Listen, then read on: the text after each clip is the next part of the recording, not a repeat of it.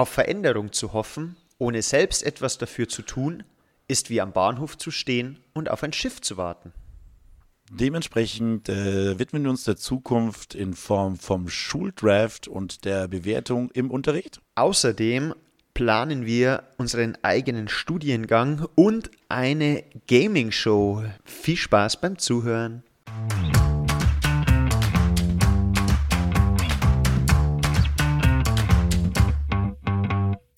Alexa, spiele bitte den besten Lehrer-Podcast Bayerns. Okay, ich spiele den Vogelwilden Podcast Lehreranstalt von Dave und Michi. Viel Spaß.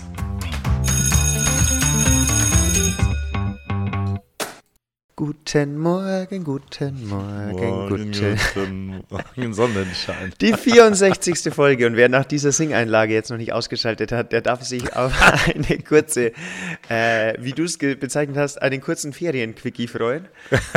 ähm, mit der Nachricht hast du mich nämlich damit konfrontiert. Aber natürlich, äh, wir haben ja versprochen, dass wir äh, eine Ferienfolge machen und hier ist sie.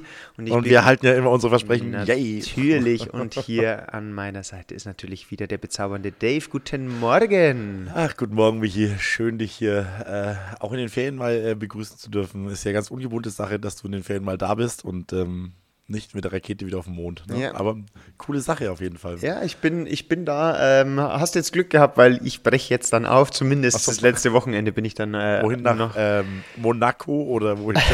nee, dies, dieses Mal äh, geht's äh, einfach mal nach Bayreuth. Wir müssen noch ein bisschen ähm, was äh, vorbereiten, planen. Für die Kids schön. im Sommer, beziehungsweise Oh an ja. Ostern, aber da vielleicht mal an einer anderen Bavaria Stelle. Beach Camp. Jo, so sieht's aus. Und noch ein paar andere Projekte, die wir in Angriff nehmen. So, ich möchte Schönes jetzt gleich mal mit der Tür ins Haus fallen. Nein, erst möchte ich wissen, wie sind denn deine Ferien? Bist du gut erholt? Was machst du denn so? Wie geht's dir? Ja, äh, vielleicht auch für ähm, äh, mit, äh, Lehrer mit Kindern.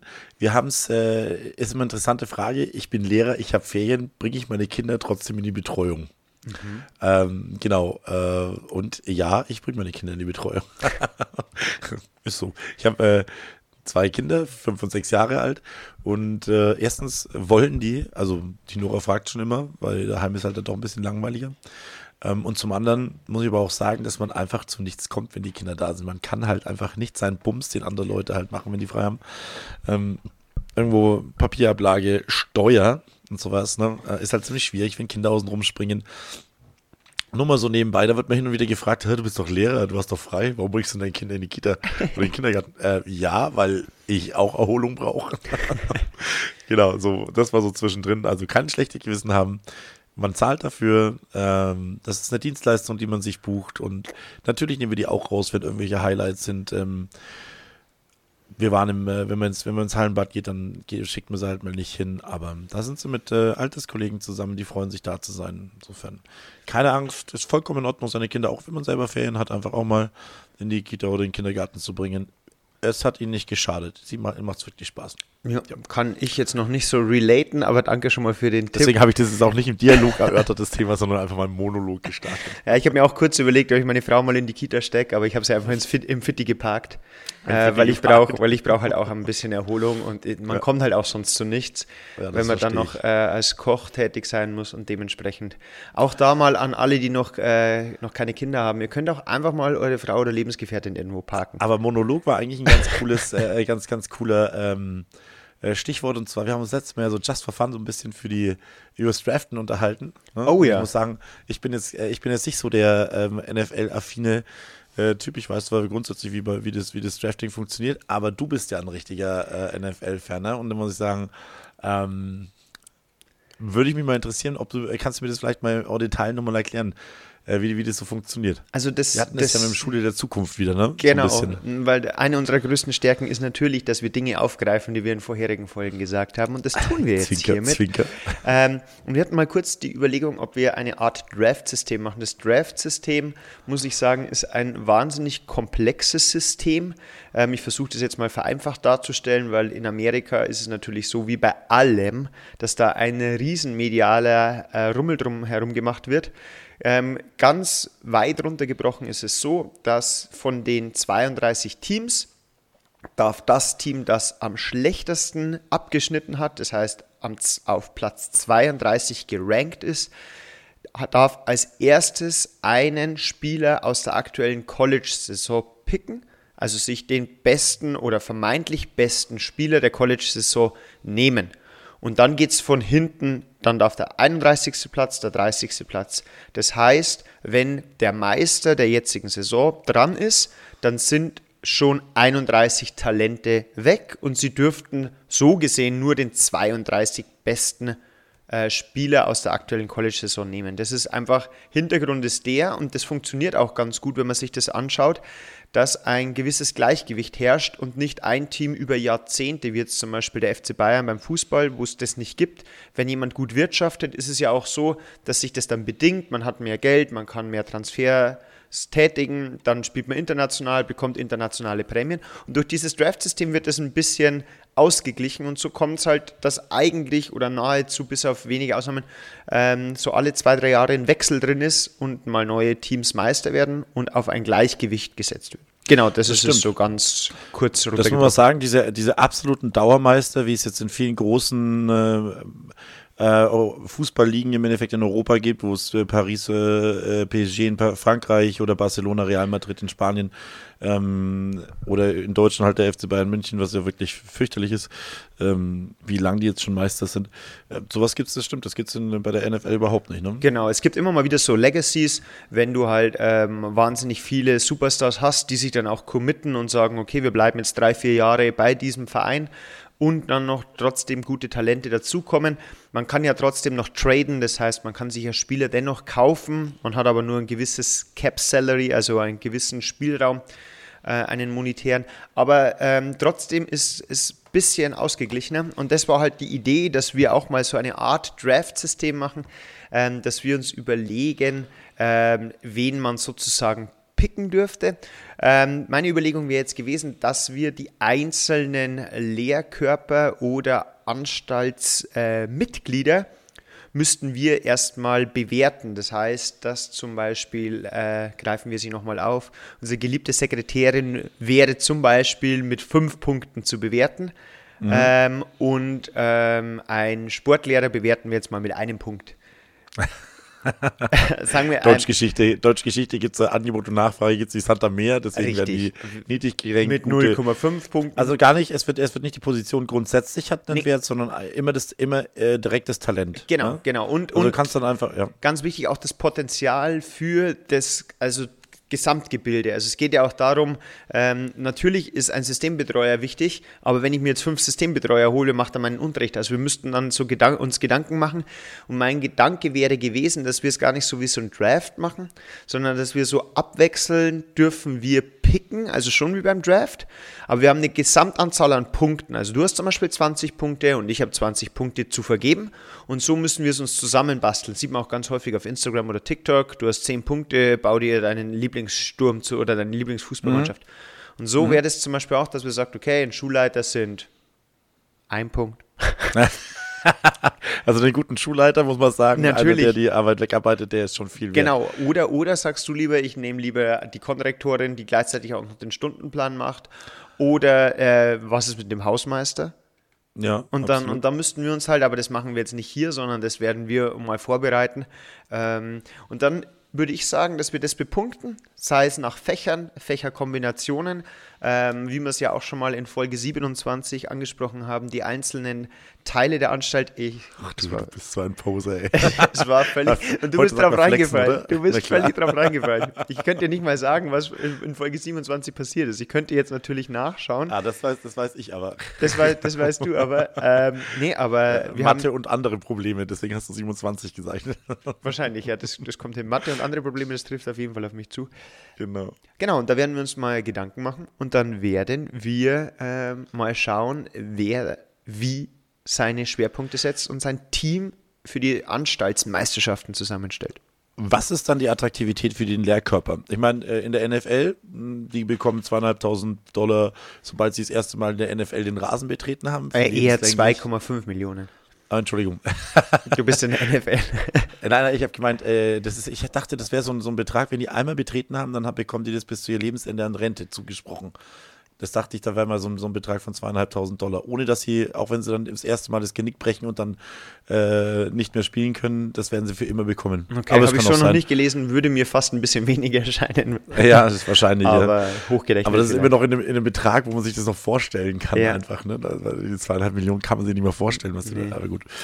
Aber was wäre das, was wäre denn die Attraktivität im Endeffekt für den, äh, für den Lehrkörper, der dann irgendwo, ähm, sag mal, deutlich flexibler agieren muss ja. äh, von seiner räumlichen äh, Homebase. Also was ich zum Beispiel sagen muss, was auf jeden Fall interessant wäre, wäre, dass die Schulen durch dieses Picken natürlich auch sich Leute holen können, die ähm, ins Team passen, wo sie vielleicht mhm. schon wissen, dass er oder sie funktioniert und vor allem vielleicht auch, ähm, dass man diesem ich nenne es mal fast schon wilden Herumversetzen mit Versetzungsanträgen und einmal die Schule, einmal die Schule, einmal die Schule.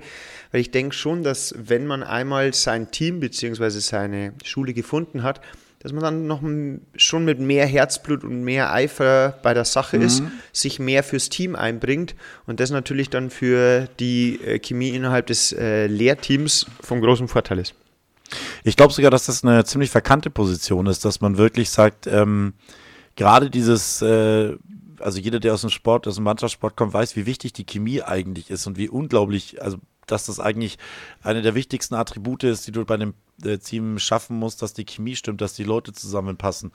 Und das ist ja ein Attribut, was bei uns immer noch aus den 50er Jahren kommt. Einfach im Endeffekt, äh, da ist ein Lehrer, stell ihn dahin, der soll unterrichten und, und wenn es geht, die Kinder nicht totschlagen. Aber das ist ja das Einzige, was im Endeffekt zählt. Und das ist die Note einfach, ne? dass du dir wirklich dein Team so zusammenstellst, dass du dann punkten kannst mit deiner Vita, dass du das und das gemacht hast. Das spielt überhaupt keine Rolle im Endeffekt. Ja. Das wird ja einfach nur nach Note eingestellt. Ne? Und äh, vielleicht irgendwann auch noch Prädikat. Also wenn du einen Unterrichtsbesuch hattest, da würde ich ganz gerne mich heute noch kurz als äh, Side-Topic noch mit, mit reinbringen. Äh, Unterrichtsbesuche. Oh ja, gerne. können wir, können ja, wir dann auch gerne ähm, das, Aber das muss ich sagen, das ist vielleicht in der erweiterten Schulleitung oder einfach als zusätzliche Aufgabe zu sehen, dass man bei einem Bewerbungsgespräch halt wirklich sich dann mit dem Personalverantwortlichen der Schule unterhält und der dann auch wirklich nochmal ähm, ein gehöriges Wort mitzureden hat. Natürlich ist die Note wichtig, damit man einem ähm, sehr guten Absolventen, der halt jetzt vielleicht wenig Leute kennt, im Endeffekt nicht irgendjemanden Social Networker vor die Nase setzt, der dann dem Bürgermeister verschwägert ist und dann Druck ausübt und dann wird der halt dahingesetzt. Ne? Diesem, ja, ähm, ja das, dem, das darf natürlich auch nicht passieren, aber dass die Leute mehr Kompetenzen haben, Leute einzustellen, das wäre schon ein wichtiges, äh, wichtiger Themenbereich. Sehe ich übrigens äh, in der Hinsicht ganz anders. Also muss ich ja? sagen, ja, also ich bei dieser Notenbetrachtung, wenn ich da was zu sagen hätte, ich würde mir genau die Noten anschauen. Und zwar, ich würde diesen universitären Schnitt mehr oder weniger vollkommen in die Tonne treten. Weil wenn mhm. jemand fachlich kompetent ist, und mit fachlicher Kompetenz meine ich vor allem diese Unterrichtskompetenz, die Sozialkompetenz. Und da ist meiner Meinung nach, sind die Noten aus dem Referendariat mit, und das würde ich am höchsten stellen, mit den Beurteilungen der Betreuungslehrer und den Seminarlehrkräften, weil die arbeiten ein Jahr eng mit dir zusammen. Die sehen, wie du dich entwickelt hast, die sehen, wie du mit den Kollegen umgehst, mit den Schülern umgehst, mit den Eltern umgehst. Die haben den Einblick und das ist das aussagekräftigste Medium, was eine Aussage über den Beruf trifft. Ob ich meine Seminararbeit in neuer deutscher Literatur mit einem Einser oder einem Vierer abgeschlossen habe, das ist grundsätzlich außer für meine Fachkompetenz, die ich aber durch das bestehende Staatsexamen sehr bestand, äh, bewiesen habe, ähm, ist das für meinen täglichen Alltag, täglicher Alltag, ganz schlimm, äh, eigentlich völlig irrelevant. Und deswegen würde ich da viel mehr die Seminarlehrer, die äh, Betreuungslehrer ins Boot holen, dieses Wortgutachten in Verbindung mit den erbrachten Leistungen aus dem Referendariat. Das würde ich als Bewertungsgrundlage höher gewichten. Mhm. Äh, jetzt ganz kurz aus der, aus der Verbandssicht äh, vom Bayerischen Realschullehrerverband einfach. Ne? Ich, ich kann diese Einstellung ziemlich nachvollziehen. Problematischerweise äh, steht sogar einige Leute aus dem, aus dem Bildungsbereich vom Kultusministerium auf dem Standpunkt und sagen, ihr seid doch viel, ihr müsst doch viel fachlicher oder viel praktischer ausgebildet werden. Geht doch verlagern wir den ganzen Quatsch halt einfach bitte von der Universität an die FH, dann habt ihr eure praktische Ausbildung. Der Rückschluss davon ist im Endeffekt, wenn du über FH rauskommst, fängst du halt mit A11 oder A12 an.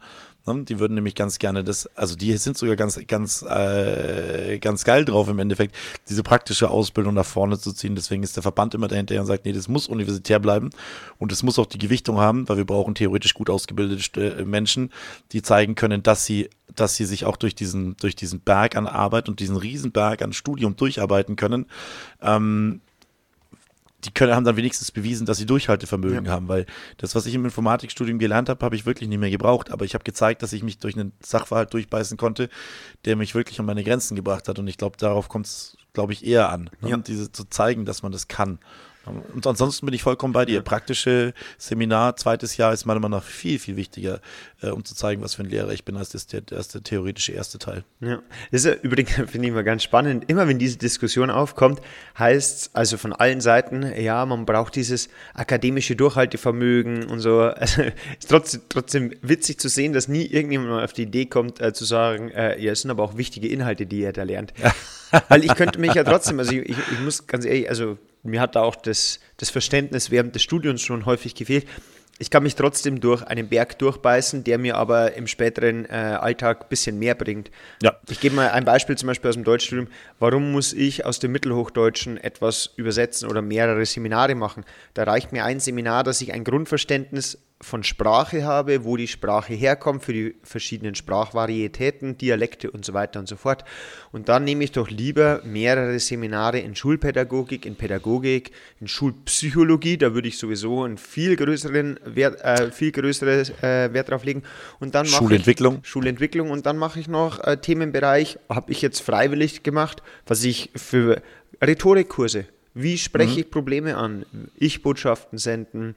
Wie kann ich ähm, Elterngespräche führen, unangenehme Gespräche führen? Da kann ich mich genauso durchbeißen. Da gibt es genauso viel Literatur, da kann ich genauso gut Arbeiten schreiben, aber das sind welche, die mir etwas bringen. Also ich meine gar nicht, dass mir dieses akademische Arbeiten wegpackt, dass es äh, quasi leichter wird, sondern ich meine, dass wir das verlagern hin zu Inhalten, die ich später auch mal brauchen kann. Und da gibt es auch einen, einen Berg an. Äh, Da, also da bin ich vollkommen bei dir. Ich muss auch sagen, beispielsweise das Studium Generale, das ist das bei niemandem so wichtig noch äh, wie beim Lehrer. Wenn ich äh, Ingenieur werden will für Maschinenbau, dann brauche ich dieses Studium Generale eigentlich nicht mehr, dieses allumfassende Studium. Der einzige Akademiker, der das grundsätzlich noch braucht, ist eigentlich der, der Lehrer, weil der in so vielen Bereichen mit so viel, der wird mit Politik, mit Geschichte, wirklich mit Lebensführung und allem möglich mit Wirtschaft konfrontiert, wenn die Leute fragen, hey, ich kann ja auch keine Steuererklärung, als letztens, als mal dieser Hashtag, ich kann zwar ein Gedicht von 1650 interpretieren, aber ich weiß nicht, wie man eine Steuererklärung geht Ja. einfach. Ne?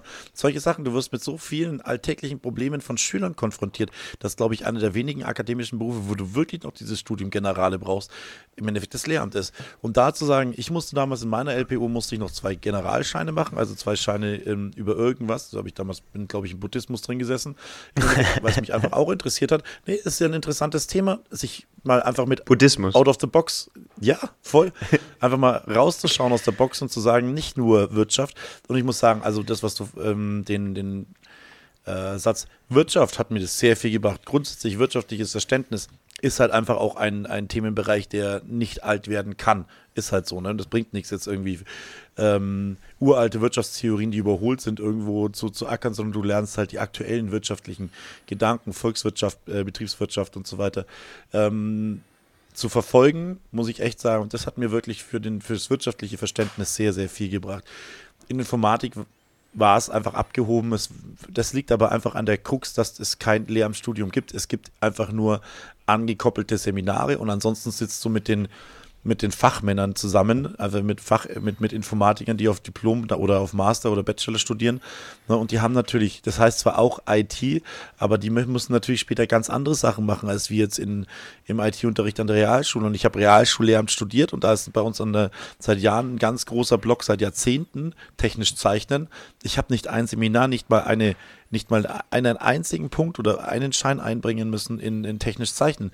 Dabei ist es ein super komplexer Themenbereich, de, den du extrem durchbringen musst an der Realschule und das kannst du bis ins Exzess auf universitärem Niveau, kannst du das Ding durchziehen. Und wir haben noch nicht mal eine Leistung einbringen müssen im Themen, Themenbereich. Also das heißt, es geht es geht wirklich weit an der Lehrerrealität vorbei. Und ich glaube auch, dass du in Deutsch mit Sicherheit im Studium Sachen machen könntest und dich vier Jahre lang mit extrem sinnvollen Deutschangelegenheiten beschäftigen könntest. Ja.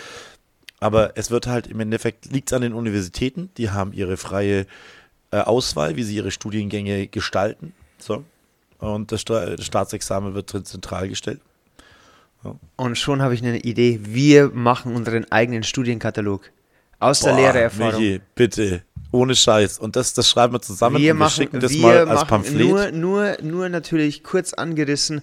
Wir hören uns ein bisschen um bei Kollegen, Kolleginnen. Bitte hier auch gerne mal Bezug nehmen, auch aus Schülersicht. Was würdet ihr Ja. vielleicht, was eure Lehrer, weil ich, mir, mir schwebt da einiges vor, sei es zum Beispiel auch mal neue Medien, dass man natürlich aber nur, wie kann man das, wie haben die Einfluss auf die Lehrenden und auf die Lernenden, wie es ja immer so schön heißt Ja. im Studium in den einzelnen, was wäre mit ein paar Leistungspunkten, weil wir sind ja modularisiert, neue Lehramtsprüfungsordnung, bin ich ja, Ja. das machen wir. Also Cliffhanger, wir werden uns also wirklich, da habe ich auch richtig, da habe ich richtig Bock Ja, drauf, auch, auch. für die Studenten, die zuhören im Endeffekt. Ähm, Dieses, dann bauen wir ein Pamphlet zusammen und wirklich einfach auch bringt eure Ideen ein. Wir können es Gerne, ja. natürlich jetzt nur aus den Fächern vom Deutsch äh, Sport und bei mir halt äh, Wirtschaft, IT, vielleicht, vielleicht noch Ethik oder Sozialkunde oder Politik und Gesellschaft, wie es heute heißt, ähm, einbringen. Meiner Meinung nach wäre das, das ist so eine gute Idee, Ja, wirklich mal einen, wir. ein, ein Abziehbild rausziehen, sagen, so müsste das, so müsste das Studium des Lehramts aussehen. Fände ich. Müssen wir gar nicht, müssen wir gar, so, nicht so müsste, es, sondern so, so würden wir es aus dem ein alltagsnahes, für die Ja. Zukunft vorbereitendes Lehramtsstudium. Ja. So, so nennen wir das. Und dann formul aber ich So heißt die Stunde. Wie heißt die Stunde dann? Ein äh, realitätsnahes für die Zukunft vorbereitendes. alltagsnahes Lehramtsstudium. Also das wisst ihr auch schon den Titel für die 65. Folge. Genau, und ähm, wir, wir, wir müssen uns dann aber auch so ganz unhandliche äh, Formulierungen für die Seminare. Also man darf dann nicht einfach irgendwie äh, Ja. Schulpädagogik, sondern äh, Schule und Lernen im medialisiert beeinflussten Raum der neuen digitalen Welt. So muss das dann Hallo, klingen. wir haben 2022, das darf jeder nennen, wie er will. Genau, wir gendern es alles. Ja, ja, genau, genau. Ja, das ist dann Ja. auch, das ist Wahl, das, das ist für den Wahlbereich, also für alle, die jetzt dann zuhören, die es noch nicht wissen, man kann sich ähm, während des Studiums, man muss eine gewisse Anzahl an Leistungspunkten ja erreichen und man kann die auch im Wahlfach machen und äh, ein Wahlkurs, den wir dann in unserem Studiengang anbieten, ist richtig Gendern. Ja, bitte, genau. Gendern Basiskurs 1. genau. Ja, Gen- Gendern für, für Dummies. genau. Äh, und, und Damerinen. ja. Oh Gott. Okay, sehr gut, da freue ich mich drauf. Ähm, wir formulieren unsere eigenen Seminare, unsere eigenen Vorlesungen, äh, Mhm. Blockkurse, wir brauchen Blockkurse. Ja, auf jeden Fall. An- an- Ganz ehrlich, ja. ich gehe ich geh aus dem, ich gehe aus dem, ähm, aus meinem Studium in Bayreuth raus und habe überhaupt keine Ahnung, was an der, was an der Realschule unterrichtet wird. Ja, stimmt Das eigentlich. Ist, äh, ich ich, Vogelwild. ich habe ich hab auch, stimmt, ich wusste auch, wo ich dann mit meiner Seminarlehrerin in diesem Besprechungszimmer gesessen bin, werde ich nie vergessen. Und dann hat es geheißen, ja, in der 9. und in der 10. Jahrgangsschule schreibt ihr einen textgebundenen Aufsatz. Und wenn du vom Gymnasium kommst, da gibt es diese Aufsatzart nicht. Und dann so, ähm, ja, und ich weiß, dass ihr das nicht gemacht habt im Studium und ich weiß, dass ihr es nicht am Gymnasium gemacht habt, deswegen machen wir es jetzt. Und ich bin dann, ich weiß noch ganz genau, ich bin mit Michi damals dann, sind wir dann äh, noch ein Bierchen trinken gegangen, weil das war so, die erste Woche war vorbei, bisschen Anspannung ist abgefallen. Und dann sind wir auch da gesessen, in Weiden am Marktplatz und haben gesagt, das ist eigentlich verrückt, dass wir jetzt, kurz bevor es soweit ist, beigebracht bekommen, wie wir eines der zentralen Themen, das auch zentrales Thema der Abschlussprüfung ist, jetzt beigebracht bekommen. Wahnsinn. Ja, und zwar zwischen Tür und Angel. So, also, ich weiß, ihr habt das noch nicht gemacht. Hier Genau, ist mal ja. hier so ein Notizzettel. Probiert's mal. Ja. Äh, Ich muss sagen, akademisch, ah, jetzt spoilern wir nicht. Das nehmen wir fürs Ja, nächste ja. Mal mit, weil ich hab so Bock drauf, darüber Ich habe ich, zu ich reden. hab auch, und wir bauen unseren eigenen, das ist cool, eigenen Studiengang. Auf jeden Fall. Wenn wir es dann irgendwann, wenn wir es dann irgendwann geschafft haben, das, dann nennen wir den Studiengang, ist nicht Lehramtsstudium, sondern Weg in die Anstalt. Ja, Das- das, das- weiß ich, weiß nicht, ob es dann so gut ankommt, aber Ja, das stimmt. Aber das schreckt halt einige ab. Aber die, die dann diesen Weg gegangen sind, ist wieder Gang nach die haben wenigstens Humor. Ja, die, die, die, die, die haben richtig Humor, ähm, haben auf jeden Fall Geschmack, weil sie einen coolen Podcast hören. Oh Gott, jetzt wird's. Ähm, Ja. ja, deswegen. Nee, aber das, machen wir auf jeden Fall. Also das, das, da freue ich mich drauf. Ähm, natürlich, du hast es vorher angesprochen. Jetzt Carter Break, Beurteilungen. Wenn man das nämlich Mhm. dann mal geschafft hat, ist, ist nämlich gerade bei uns an der Schule äh, ein Beurteilungszeitraum. Mhm. Das bedeutet, ähm, ganz kurz, dass der Schulleiter oder die Schulleitung, erweiterte Schulleitung, wie auch immer, ähm, geht durch die Klassen und äh, macht sich ein Bild über die Qualität, Unterrichtsqualität ähm, der Lehrkräfte. Ähm, Und diese Beurteilungsbesuche sind dann Grundlage für eine Gesamtbeurteilung und das ist aktuell. Wurdest du schon be besucht, sage ich mal? Ja. Oh, wie war's? Ja, also äh, man darf das nicht verwechseln mit der Lehrprobe. Es soll wirklich der Alltagsunterricht gezeigt werden. Ähm, das wird auch nicht angekündigt. Der Chef steht einfach so fünf Minuten nach Gong im Endeffekt da, klopft und setzt sich hinten rein und beobachtet den Unterricht. Ja, ähm, war richtig schlecht. Aber wirklich eine richtig, jetzt, jeder, der Lehrer ist, kennt solche Stunden. Das sind einfach solche Schüttelstunden, wo du einfach. Was für Stunden?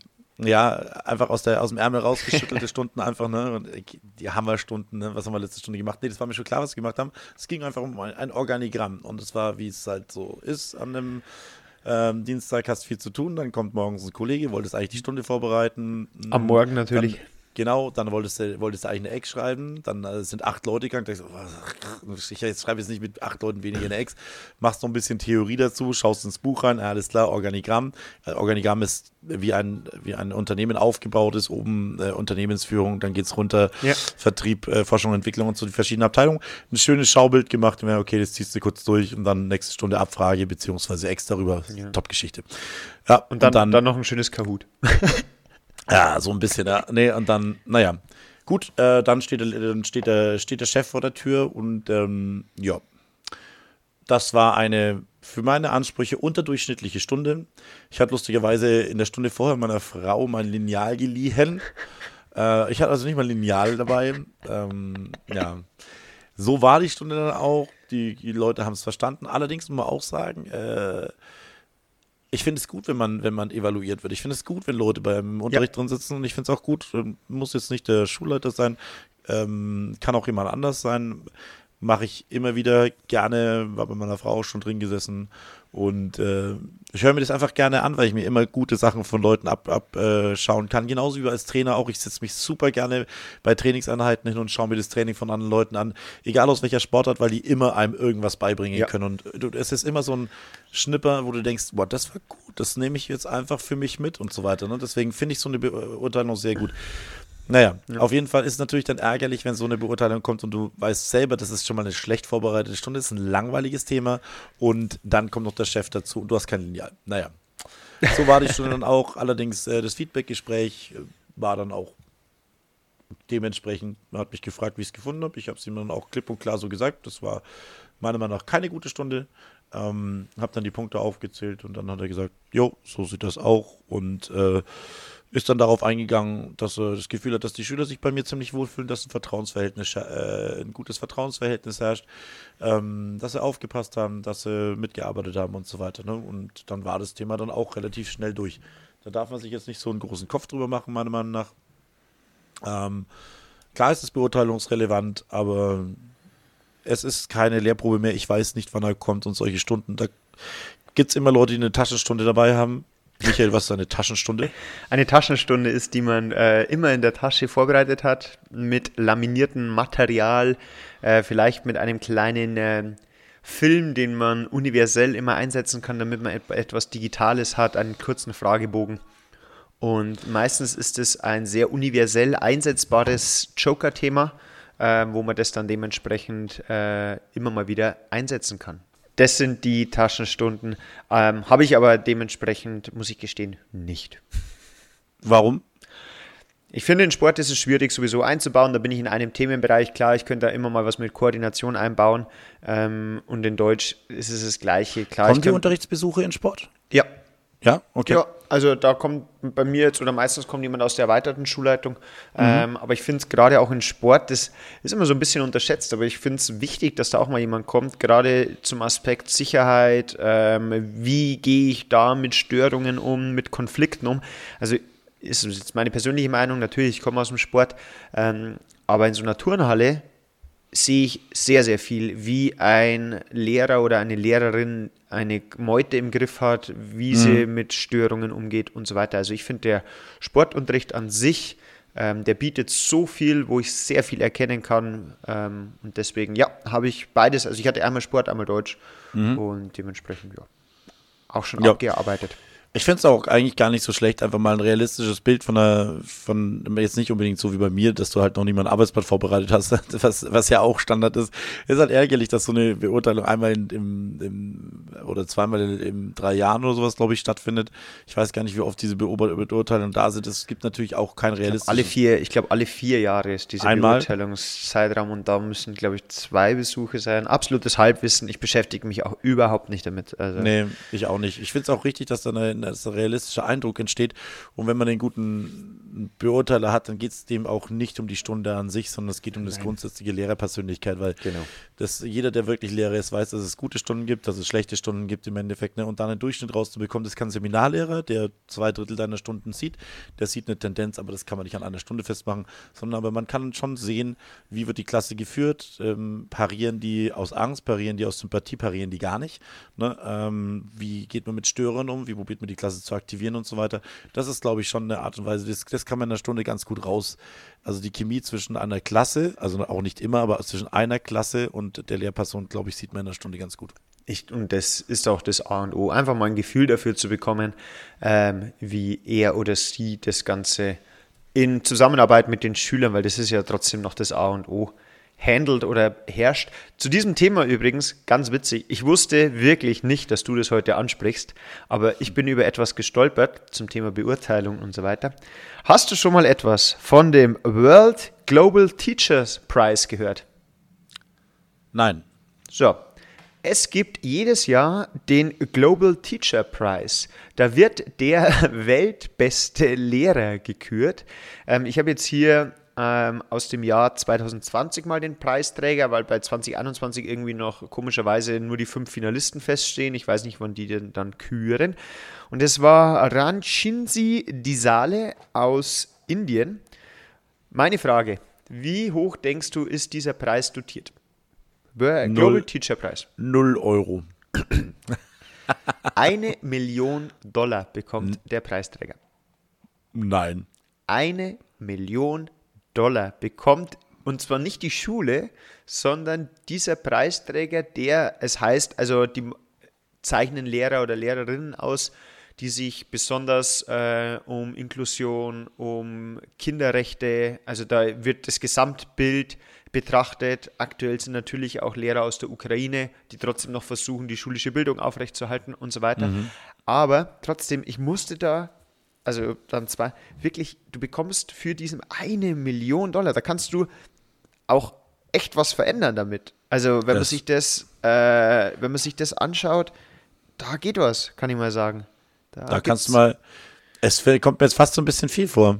Ja, aber so ist es auch. Also es ist. Aber ich äh, finde es ich finde es eine tolle Wertschätzung für unseren Beruf, dass man wirklich sagt, ey, das ist also der beste Lehrer der Welt, der kann auch mal richtig abgreifen hier. Ist ja auch eine gewisse Attraktivität auszustrahlen, ähm, zu sagen, hey, äh, mach das mal oder bewirb dich da ja, ähm, und äh, gib mal richtig Gas. Aber eine Million, also ich meine, ich hätte jetzt mit gesagt, okay, 100.000 Euro wäre jetzt auch eine coole Sache, da gebe ich doch lieber 10 Lehrern 100.000 Euro, den 10 besten So, Lehrern. jetzt pass mal auf. Schön, dass du das ansprichst. Ich finde es einfach wunderbar, wie wir uns ergänzen. Ne? ähm, 100.000 Euro gibt es auch für den Global Student Prize. Den besten Studenten. Es gibt Schüler bzw. Studenten ähm, und das heißt, wie es hier so schön formuliert ist, ähm, ist für exceptional students making a real impact on learning the lives of their peers and on society behind. Das heißt, da geht es um Studenten oder um Schüler, die sich Gedanken machen, wie man das miteinander verbessern kann, die gute Ideen haben, die sich ähm, dementsprechend auch für Mitschüler einsetzen ähm, und einen Einfluss auch auf das, den schulischen oder den äh, Studienalltag haben. Dafür gibt es 100.000 Euro. Also diese Foundation ähm, geizt da nicht, ähm, die Warkey Foundation geizt da gar nicht damit. Ähm, wen das interessiert, also es gibt auch eine eigene Homepage, Global Teacher Prize, kann man sich mal ein bisschen anschauen. Ich habe mir die Top 50 mal angeschaut. Ähm, beim ersten Durchschauen war leider fast niemand aus Europa äh, dabei. Äh, warum glaubst du, ist es so? Weil ich konnte mir jetzt nicht so ganz äh, erklären. Vielleicht durch das Wahlprozedere, entweder ist es nicht so bekannt oder vielleicht das Wahlprozedere, wenn ich jetzt Indien höre. Im Endeffekt, wenn das einfach die Leute ausgeschrieben werden und dann bitte votet für mich sozusagen, ähm, dann hast du natürlich eine andere, Reichweite bei den, wir haben, wir waren immer drauf, dass in Indien die Schulen so abartig groß sind, dass du da ja Schulen mit äh, 5.000, 6.000 Schülern hast einfach, ne? Und äh, ist natürlich schon schwierig für einen Lehrer. Man hat viel Kontakt zu vielen Jugendlichen, zu vielen jungen Menschen im Endeffekt, aber da jetzt halt mehrere 10.000 Leute zu erreichen, das ist als Lehrer halt nicht möglich. Du unterrichtest halt, was weiß ich, im, Ja. im Jahr äh, für 100, 200 Leute. Und mehr wird es halt dann auch nicht. Klar, über die Jahre erinnern sich dann gerne zurück, aber Ja. ansonsten. Und sonst aber eher aus dem asiatischen Raum oder? Also es ist oder wild gemischt. Also wenn ich es hier durchschaue, ganz viel Amerika? U USA, USA, Ecuador, USA, USA. Hier aus Holland hätten wir, hätten wir im Angebot. Ähm, die Philippinen, Japan, Indien, die Türkei, Palästina, Nigeria. Also es ist ganz, ganz Okay. bunt gemischt.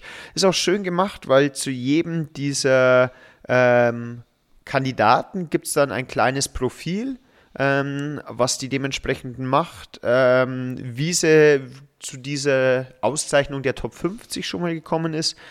Ähm, es gibt anscheinend auch in den einzelnen Ländern diesen Preis. Also zum Beispiel gibt es Global Teacher Prize Czech Republic. Ähm, und dann kommt man eine Stufe weiter. Also finde ich, finde ich ganz interessant. Müsste man mal schauen, ob es sowas für Deutschland auch gibt, weil ich habe jetzt hier Italien, Holland, Entschuldigung, Niederlande. ähm, genau. Aber wollte ich, fand ich einfach mal ganz interessant, vor allem auch mit der ähm, eine Million Dollar. Interessant. Ja, verrückt. Da habe ich auch noch nie was davon gehört. Ist auch sowas, was, äh, was man mal gehört haben sollte im Endeffekt, ne? Weil es wirklich zu einer Aufgrü äh, Aufwertung ähm, seiner, seines, seiner, seiner Tätigkeit führt, ne? Das Genau. ist, eine, ist eine coole Sache, auf jeden Fall. Und ähm, das ist dann zum Thema Beurteilung. Es gab ja auch mal, weiß nicht, ob du das mitbekommen hast, es gab ja auch mal irgendwie der beste Lehrer Deutschlands. Gab es ja einmal eine Fernsehshow und es gab auch, äh, ich hatte Antenne Bayern. Hal- Halbwissen ist wirklich was Wunderbares. Die Antenne Bayern mal Bayerns besten Lehrer, wo man, wo dann die Schüler oder Eltern jemanden vorschlagen konnten. Das war auch, war auch ganz, ganz wild, wo dann die Lehrer in verschiedenen äh, Fächern sich beweisen mussten, wo ich mir auch denke, also ich, also, also Das macht, das ist lustig, wie dann, wenn dann, wenn dann Leute, die nicht aus dem Schulwesen kommen, dann probieren, äh, Kategorien anzulehnen. Genau. Wie hoch kann er denn springen, dieser Lehrer? Ja, ist ja. der Beste? Ja, ja das, also der beste Lehrer muss auf jeden Fall 20 Meter weit werfen können. Ja, auf jeden Fall. Und zwar nicht irgendwas, sondern damit es auch ein bisschen lustiger ist, von Olli Pocher am besten noch moderiert, eine Druckerpatrone. Du musst Oder ein Mathebuch, ne? Genau, ja. Wie viel, wie viel rote Stifte kann er auf seinem Handrücken balancieren, der Genau, beste Lehrer? das, und das von Olli Pocher kommentiert, das wäre genau das, genauso würde ich es mir dann bei RTL vorstellen. Boah, äh, so, so Freitagabend, so, so übertrieben dargestellt. Dann noch so, ja, Sie sind ja Deutschlehrer. Natürlich müssen Sie alle Dramen aus dem 17. Jahrhundert kennen. Wie Sie Genau. kennen dieses Buch nicht. Äh, Sie sind doch Deutschlehrer, genau. Aber, aber das, das wäre dann, das wär dann auch äh, eine schöne Sendung. Dabei, also das wäre auch wieder, wo man sagt, machen wir doch mal eine ehrliche Show. So, wer löst das Elterngespräch und das Problem der Eltern am sinnvollsten? Und das wird danach bewertet. So, so machen wir das nämlich. Die Eltern kommen mit einem Michi, Problem. Genau. Das ist, das ist schon wieder, das ist die, die 66. Folge, die wir jetzt gerade hier äh, kriegen. Und zwar Kategorien für eine Spielshow. Ähm, Unsere Abendshow. genau, unsere Abendshow. Ja. Wir suchen mal einen wirklich guten Lehrer. Ja. Bitte nicht äh, Deutschland sucht, sondern wir suchen einfach einen guten Lehrer. Ja, Lehrer, mitten, Lehrer mitten im Leben. Das Nee, da muss man uns was Neues einfallen lassen. Star der Anstalt oder sowas in Richtung. Oh ja. Ja, Anstalt, Anstalten. Ja. Wer, wer macht die besten Anstalten? Zum Ja, besten Lehrer. Oh Vielen Gott, Dank. Jetzt wird es jetzt wird's wieder Du bist flach. Deutschlehrer, du darfst das machen, ja. Ja, ich, ich, ich freue mich. Ich, ich freue mich drauf, wir werden was machen. Also, Wir, wir merken, uns wird nicht langweilig. Wir haben immer nee, noch uns, gute Ideen. nee, was, nee, was, noch, haben, noch haben wir gute Ideen. Und das, obwohl wir kurz vorm Renteneintritt sind. 67, oh Gott. Äh, Stimmt. Vielleicht, vielleicht machen wir das einfach so, dass wir die, Teilzeit. die 67. Folge machen. Genau, wir machen Teilzeit und Genau. wir sprechen langsam, Genau, gerontogerecht. bedacht. Genau. Unnötig viele Fremdwörter integrieren und uns auch über politische Themen austauschen und das Ganze bei einem Café in der Sonne. Und früher war alles besser.